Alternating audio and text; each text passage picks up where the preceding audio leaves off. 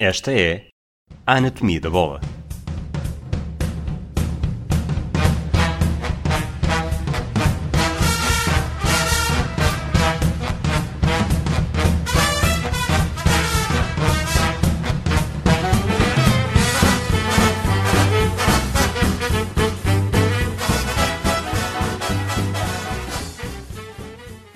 Bem-vindos ao episódio da apresentação do podcast Anatomia da Bola, do projeto Hemisfério Desportivo. Eu sou o Rui Silva e o meu objetivo para este podcast vai ser, basicamente, eh, dar os, os iscos perfeitos para o Rui Malheiro espalhar eh, a, todo o seu conhecimento e toda a sua análise a um podcast que vai analisar, sobretudo, o futebol português, não é assim? Vamos a isso, Rui. A ideia será, durante a próxima temporada, acompanhar semanalmente ou episodicamente para lá do semanal uh, aquilo que são as incidências das jornadas do campeonato português, procurar ao máximo, uh, e pegando no caso aí do, do, título muito bem escolhido por ti, uh, e com o qual eu corroborei por, por inteiro, se calhar descascar tudo aquilo que são os jogos olhando exatamente para os mesmos uh, e para aqueles que são os seus principais protagonistas, que são os jogadores e os treinadores, e deixar de parte a polémicazinha uh, e uh, aquela que é, na verdade, a verdadeira toxicidade do futebol português, que não é, do meu ponto de vista, ou não são os programas de adeptos, mas sim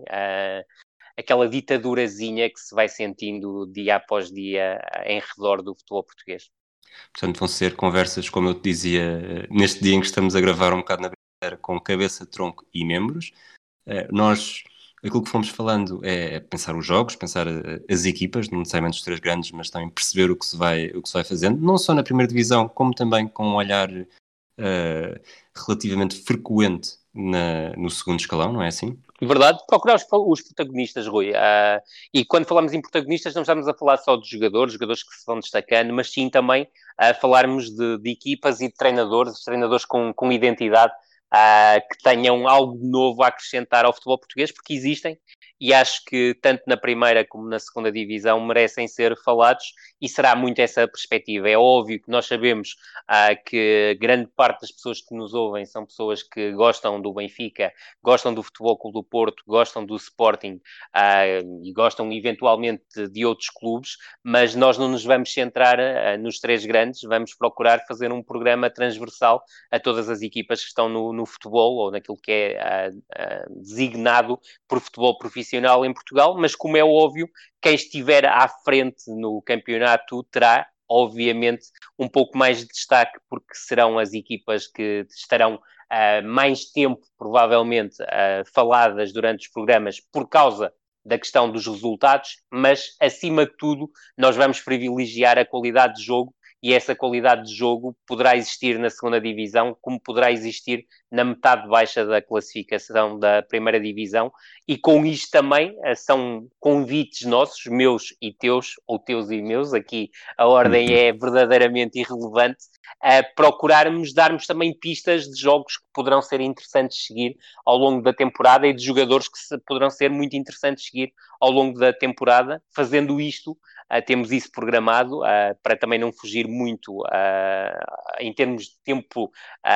de, de, jogo aos 45 minutos, ou seja, o equivalente a uma, pra, uma parte de um jogo de futebol, ainda que no futebol português, com pouco jogo jogado, útil. exatamente, no nosso caso, com o máximo tempo útil possível. Eu, eu agradeço-te estar, estar neste desafio comigo, porque eu nos últimos anos, eh, eu acho que fui vendo cada vez menos futebol, não só futebol português, mas cada vez menos futebol, e isto para mim vai ser também um desafio para ir acompanhando mais e perceber também para, para onde olhar, não só, não só as pessoas que nos ouvem, mas eh, até para mim, e irmos conversando durante a semana para estarmos atentos, que há também, aproveito para te perguntar, vai haver uma oportunidade aqui e ali de podermos olhar para equipas que estejam a a dar espetáculo e a ser notícia, mesmo que não seja necessariamente em Portugal. Sim, vamos, vamos, também, vamos também pensar, pensar sobre isso porque acho que, que, que, vale a pena e é só olharmos, por exemplo, para a última, para a última temporada uh, e vermos que, por exemplo, um caso como a Atalanta merecia ser seguido uh, e tem espaço, como é óbvio, em algo que nós definimos como a anatomia da bola, como tem espaço, e creio que tu concordarás, se houver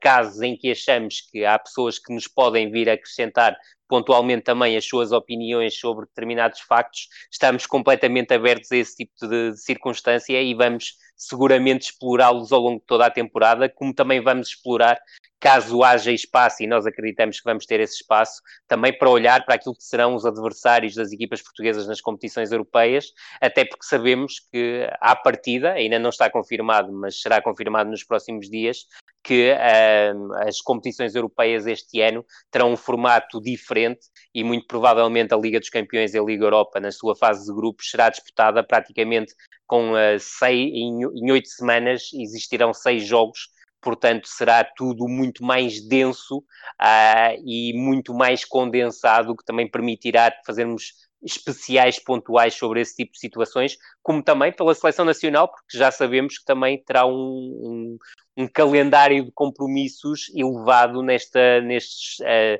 neste último trimestre ou, ou quatro meses do, do, do ano de 2020. Muito bem. Só para lançar-te uma última pergunta para terminarmos este episódio da apresentação eu, aquilo que me está a deixar mais, com maior expectativa e mais ansioso para esta temporada do futebol português, houve muitas mudanças nos bancos e, estou curioso para saber como é que a identidade das várias equipas poderá mudar, tendo em conta os nomes que escolheram. E eventualmente até sou capaz de te desafiar para ser esse o principal tema do nosso primeiro episódio a sério. Eh, do teu lado, onde é que achas que está a maior, a maior expectativa e o que é que te está a deixar mais ansioso? Uh, mais eu creio que, sim, aquilo, aquilo que, que, causa mais, mais curiosidade, não só em mim, mas creio que em toda a gente, é o regresso de Jorge Jesus ao futebol português, com tudo que isso implica. Um Benfica muito mais reforçado, mas acima de tudo, uma figura única, um treinador único, que vai trazer mais discussão ao futebol português e mais ideias também ah, e creio que a discussão de ideias é muito, muito, muito, muito importante. Para além disso, veremos se Sérgio Conceição continua como treinador do Futebol Clube do Porto. Já sabemos que Ruben Amorim continuará como treinador do Futebol Clube do Porto, do Sporting, de Portugal, peço desculpa. E, e, depois temos, claro, os casos que vão ser muito interessantes de acompanhar ao longo da temporada, que é Carlos Carvalhal, depois de uma temporada brilhante no Rio Ave, vai para um desafio da dimensão do Sporting Clube de Braga, que se vai reforçando a querer pelo menos do meu ponto de vista, repetir o terceiro lugar ou, quem sabe, alcançar algo mais. Há o caso de estreantes como Tiago e Mário Silva, Uh, o que é que poderão acrescentar, sabendo que no caso de Mário Silva temos ideia de um treinador uh, que conquistou a Youth League pelo Futebol Clube do Porto com um conjunto de talentos verdadeiramente notável, mas no caso de Tiago não temos referências, temos referências sim de um jogador uh, cerebral, mas que depois como treinador adjunto trabalha como, com, com Cholo Simeone, que é um bocado antítese daquilo que ele era como jogador, e veremos como houve um acasalamento entre um Tiago cerebral e um, e um Tiago que depois, uh, como treinador, uh, que encontra um treinador com ideias um bocado diferentes daquelas que ele perfilha, acabou por resultar. Veremos como é que será. E depois, como é óbvio, também perceber como é que as outras mudanças no comando técnico, por exemplo, a aposta em Vasco se abre um treinador de segunda que fez uma ótima, um ótimo trabalho na segunda liga pelo Mafra, resulta num Boa Vista que já sabemos que vai ter um investimento forte por parte dos franceses do Lille, que acabaram por quase tomar conta do clube. Bom, Rui, não te vou fazer mais perguntas porque já percebi que tocou para o final deste episódio da apresentação. Uh, mais uma vez, estou bastante ansioso. Uh, um abraço para ti e esperamos que as pessoas que nos estão a ouvir também estejam, nos venham a fazer companhia durante a temporada. Esta é a Anatomia da Bola.